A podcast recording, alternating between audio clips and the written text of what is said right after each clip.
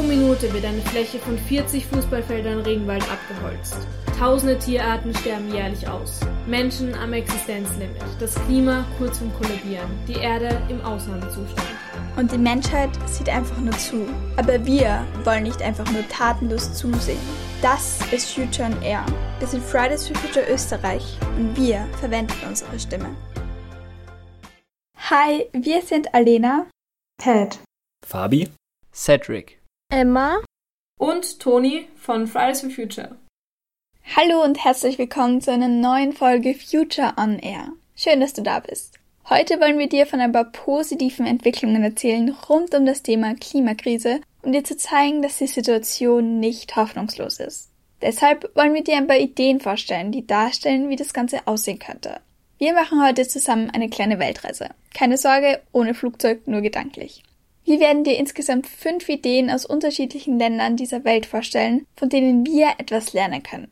Uns ist bewusst, dass diese Länder zwar nicht perfekt sind, aber dennoch gute Ansätze in Bezug auf die Klimakrise umsetzen. Um uns eine politische Einschätzung zu holen, haben wir Dr. Reinhard Steurer, Professor für Umwelt- und Ressourcenpolitik von der Universität für Bodenkultur Wien interviewt. Lasst uns die Reise beginnen. Begeben wir uns an den östlichen Rand des Himalayas. Dort befindet sich ein Land, das in etwa so groß ist wie die Schweiz. Mit einer Bevölkerung von knapp 800.000 Menschen ist es jedoch weitaus weniger dicht besiedelt. Es geht um Bhutan ein Land in Südostasien. Es ist sehr besonders, denn es ist weltweit das einzige Land, das eine negative CO2-Bilanz aufweist. Das bedeutet, dass es der Atmosphäre mehr Treibhausgase entzieht, als es ausstößt. Im Sinne des Klimaschutzes steht Bhutan also extrem gut da. Aber wie kommt es dazu? In Bhutan bedecken die Wälder etwa 70 Prozent der gesamten Landesfläche. Diese wirken als natürliche Kohlenstoffsenke. Das heißt, dass sie der Atmosphäre Kohlenstoff entziehen. Die Wälder entziehen circa dreimal so viel CO2, als durch die Bevölkerung ausgestoßen wird. Allerdings verursachen die BhutanerInnen auch nicht so hohe CO2-Emissionen. Bleiben wir aber beim Wald. Bhutan ist das einzige Land der Welt, das seine Wälder durch die eigene Verfassung schützt. Der Umweltschutz ist demnach in der Verfassung verankert, die besagt, dass mindestens 60 Prozent der Gesamtfläche Bhutans für alle Zeiten bewaldet sein muss. Außerdem erzeugt Bhutan fast den gesamten Strom durch Wasserkraft.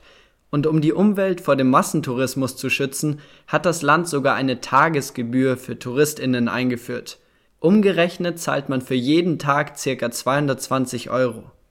Neben diesen klima- und umweltbezogenen Fakten gibt es aber auch noch etwas Soziales obendrauf. Bhutan hat nämlich in den 1970er Jahren das Bruttonationalglück eingeführt. Es spiegelt das allgemeine Wohlbefinden der bhutanischen Bevölkerung ganzheitlich wider und ist nicht nur eine subjektive psychologische Bewertung des Glücks. Aufgeteilt werden die Menschen in vier Gruppen. Unglücklich, wenig glücklich, umfassend glücklich und zutiefst glücklich. Das Glück der Bevölkerung wird analysiert und es wird geschaut, wie politische Maßnahmen das Glück und die Zufriedenheit der unglücklichen und wenig glücklichen Menschen steigern können. Das ist weltweit einzigartig und somit ist Bhutan das einzige Land mit einem Bruttonationalglück und einer negativen CO2-Bilanz. Reisen wir nun von Südostasien in den hohen Norden, und zwar nach Schweden. Hier möchten wir uns etwas anschauen, was auch hier in Österreich aktuell heiß diskutiert wird und über das wir auch schon in unserer letzten Folge gesprochen haben. Die CO2-Steuer. Kurz zusammengefasst heißt das, dass Unternehmen für jede Tonne CO2, die sie emittieren, steuerliche Abgaben bezahlen müssen. Dadurch soll erreicht werden, dass klimaschädliches Verhalten von Unternehmen verringert wird. Das soll Unternehmen also dazu bringen, klimafreundlicher zu handeln. Und genau hierbei ist Schweden weltweiter Vorreiter und zeigt, wie so eine CO2-Steuer umgesetzt werden kann, dass genau dieser Lenkungseffekt eintritt. Denn sie haben mit derzeit knapp 120 Euro den höchsten CO2-Preis weltweit. Und das auch nicht erst seit gestern oder ein paar Jahren.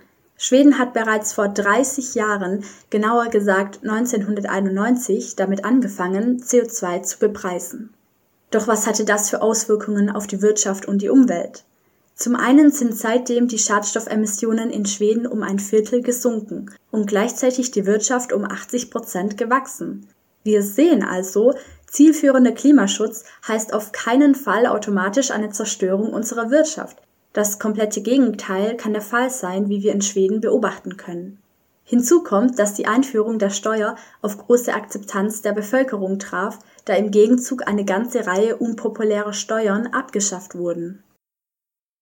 Wir reisen nun gedanklich in den Süden, nämlich nach Marokko. Das Land hat stark mit der Ausbreitung der Wüste zu kämpfen, was großen Einfluss auf die Landwirtschaft hat. Die Regierung hat dem Klimaschutz daher früh einen hohen Stellenwert zugeschrieben.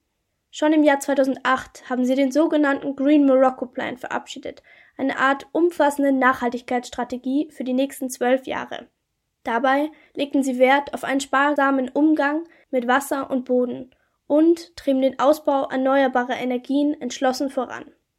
Marokko hat nämlich die idealen Bedingungen für das Erzeugen von Wind- und Solarenergie. So hat sich das Land im Dezember 2015 auf der Weltklimakonferenz das Ziel gesetzt, seine Energiewende zu beschleunigen, indem der Anteil erneuerbarer Energien am Strommix bis 2030 auf 52 Prozent erhöht werden soll. Laut der Weltbank könnten mit dem Erbauen von Windrädern an der Küste Marokkos 200 Gigawatt Strom erzeugt werden. Das wäre fast siebenmal so viel wie alle Offshore-Windparks, also Windkrafträder auf dem Meer, insgesamt der Welt 2019 liefern konnten. Außerdem liegt im Süden des Landes einer der größten Solarkomplexe der Welt. Er heißt Ouarzazate. Dieser kann alleine eine halbe Million Menschen mit Strom versorgen. Momentan wird sogar noch eins draufgelegt. Es wird an einem noch größeren Solarkomplex gebaut, dem Kraftwerk Middelt im Atlasgebirge, das eine Fläche von fast 30 Quadratkilometern einnehmen soll. Das entspricht 4200 Fußballfeldern. Es zeigt, Marokko will die Energiewende und arbeitet intensiv daran.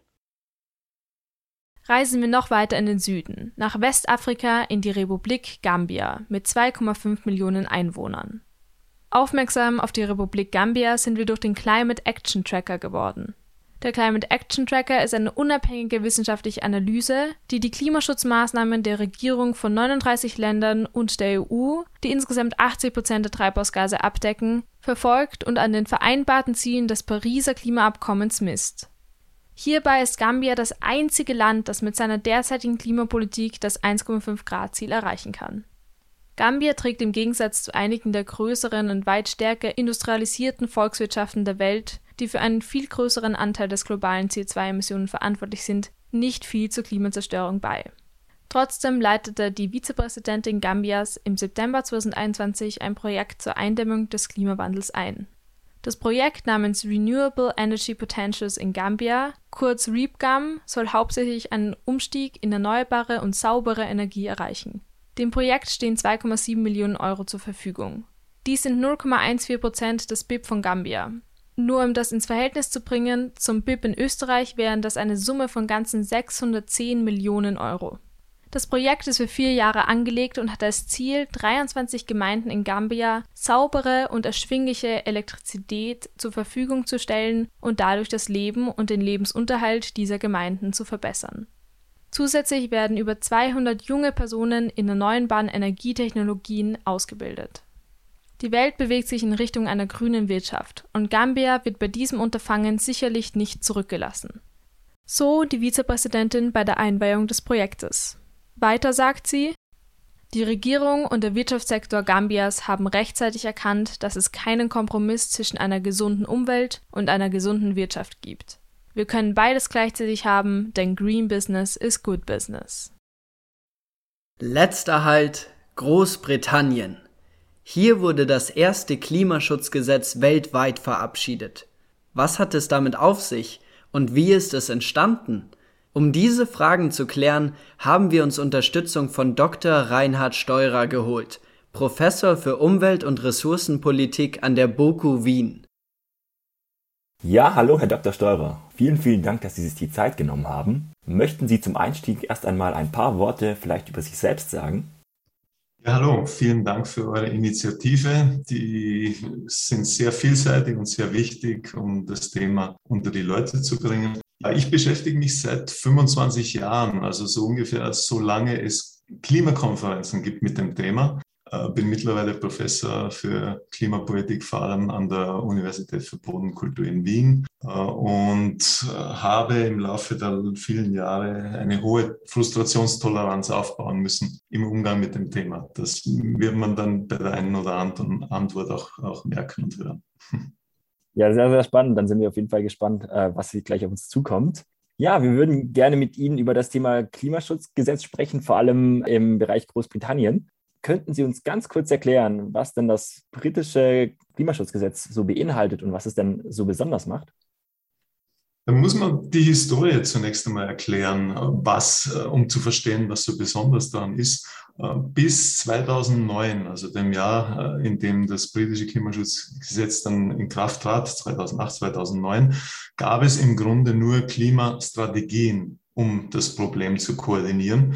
Ähm, wir wissen, Klimaschutz ist eine Querschnittsaufgabe. Das heißt, das ist nicht allein Aufgabe des Umweltministeriums, sondern es betrifft im Grunde jeden politischen Bereich, vom Verkehr über Wohnbau äh, bis zu Wirtschaft und Finanz. Das hat man bis 2008, 2009 eigentlich nur mit unverbindlichen Strategien gemanagt oder koordiniert. Die hießen dann eben Klimaschutz- und Energiestrategien. Äh, und deren große Schwäche war eben die Unverbindlichkeit. Das war ein Stück Papier, in dem alle möglichen Ziele und Vorstellungen niedergeschrieben wurden, ohne jede Verbindlichkeit.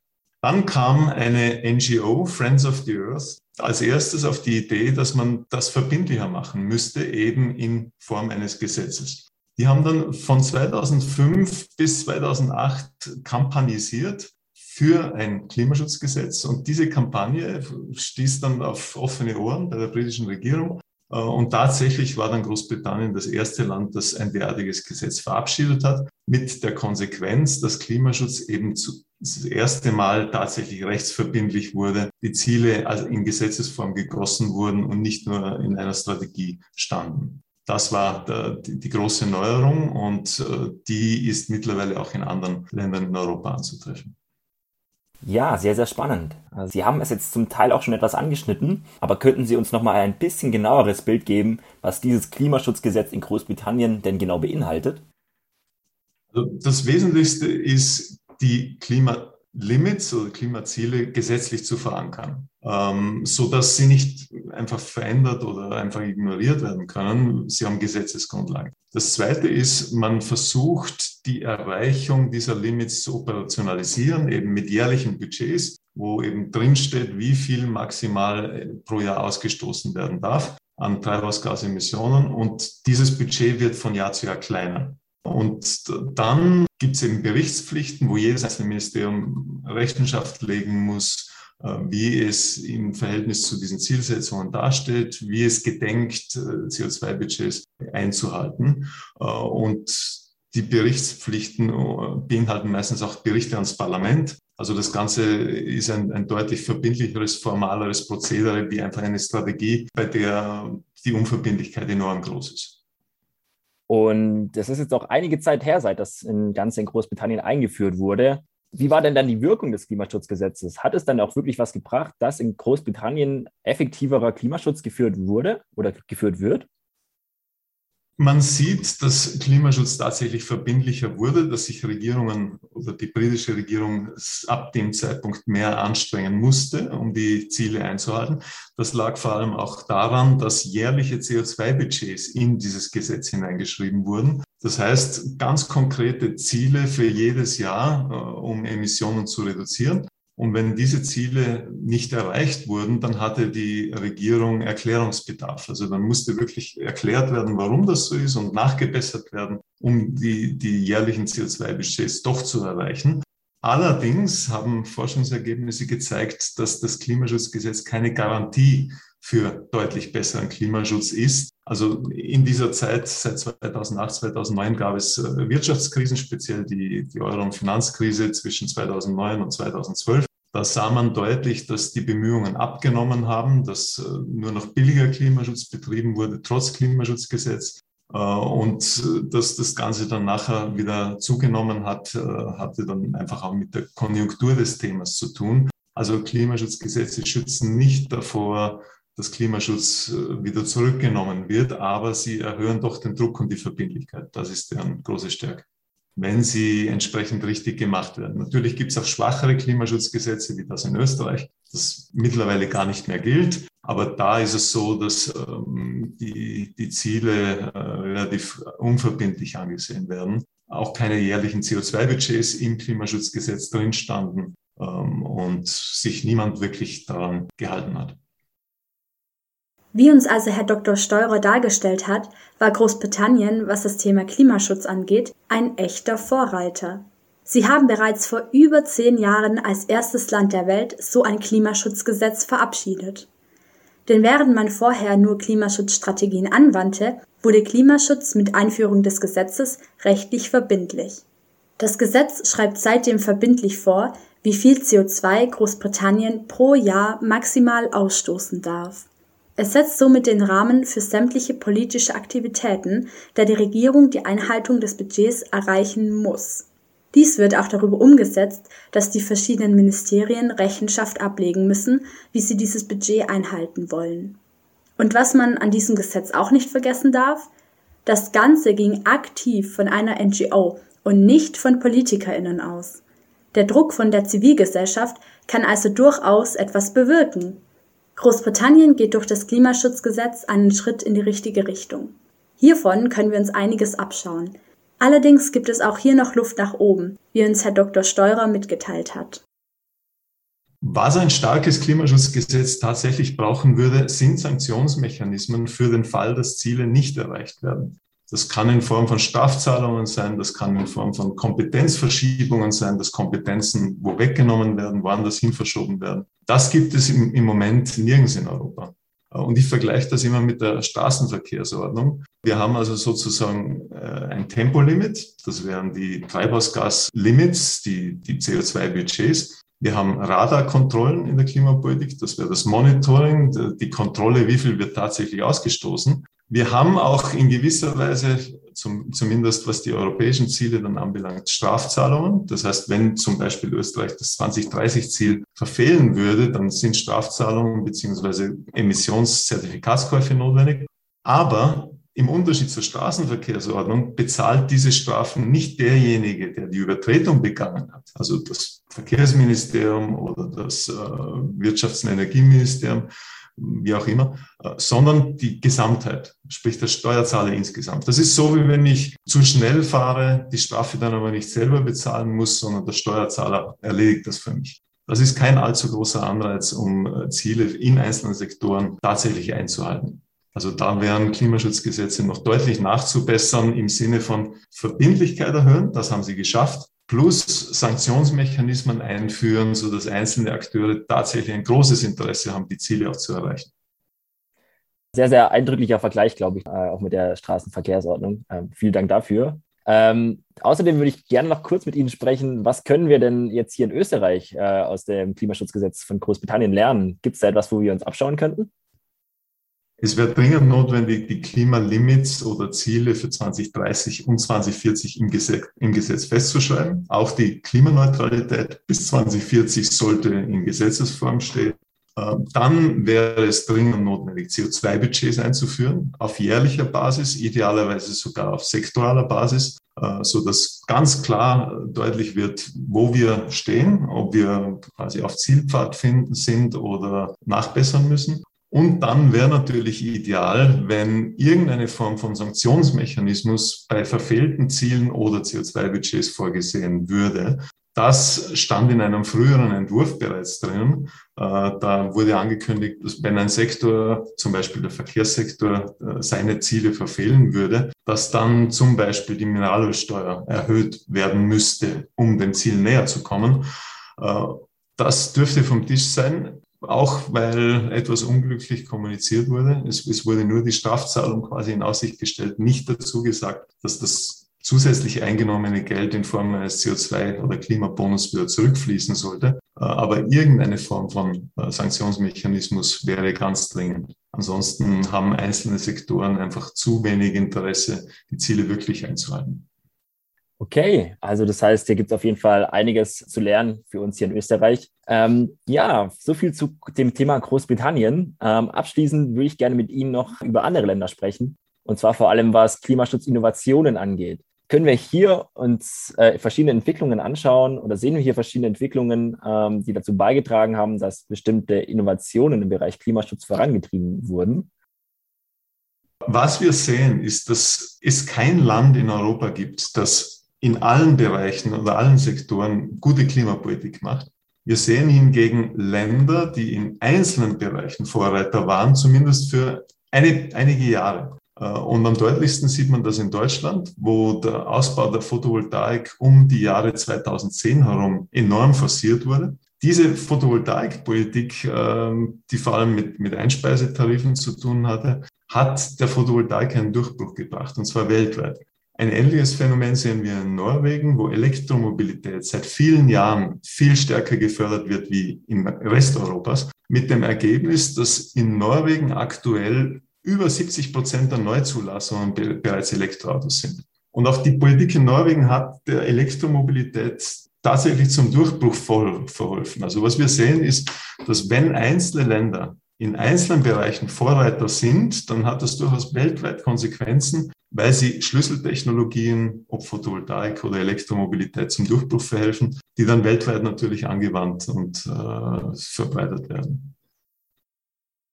Und somit sind wir auch schon wieder am Ende dieser Folge angekommen. Wir hoffen, wir konnten dir mit unserer Reise ein bisschen Mut und Motivation machen. Denn das Gute ist, dass wir durch die Maßnahmen anderer Länder uns etwas abschauen können. Man muss es nur wollen. Wie eingangs schon erwähnt, handelt es sich bei den vorgestellten Maßnahmen um einzelne Ideen, die uns auf dem Weg zur Einhaltung unserer Klimaziele weiterhelfen können. Auch wenn diese Entwicklungen aktuell nur in einzelnen Ländern umgesetzt werden, kann das definitiv einen Stein ins Rollen bringen. Wie der Aktivismus in Großbritannien gezeigt hat, haben wir als Zivilgesellschaft einen Einfluss. Mit viel Wille und Einsatz ändert sich was. Auch Dr. Steurer hat in seiner beruflichen Laufbahn gemerkt, Seit der Gründung von Fridays for Future bewegt sich einiges. Aufgrund meiner langen Erfahrung mit dem Thema Klimapolitik kann ich euch sagen, dass die Lösung für das Problem tatsächlich eher aus der Gesellschaft kommt. 2019 war ein, ein Jahr des Aufbruchs durch Fridays for Future und seither ist enorm viel passiert. Ohne diese gesellschaftliche Dynamik kämen auch keine großen politischen Lösungen zustande und würde auch das britische Klimaschutzgesetz äh, relativ zahnlos verwaltet werden. Also der entscheidende Impuls für bessere Klimapolitik kommt aus der Zivilgesellschaft und da spielen die Fridays for Future eine ganz zentrale Rolle. Jetzt müssen wir noch abwarten, ob dieser Impuls aus der Gesellschaft dann irgendwann auch bei den internationalen Klimakonferenzen ankommt. Das kann meiner Meinung nach nur so geschehen, dass einzelne Staaten diesen Druck, diese Dynamik von unten mitnehmen und dann zu besseren internationalen Verhandlungsergebnissen kommen. Also geht mit uns auf die Straße, werdet aktiv und setzt euch weiterhin für eine gemeinsame und bessere Zukunft ein. Du bist nie zu klein, um etwas zu verändern. Bleib stark, gemeinsam verändern wir die Welt. Wir hören uns wieder in zwei Wochen hier bei Future on Air. Bis dahin, alles Liebe, du bist großartig, wie du bist. Und tschüss.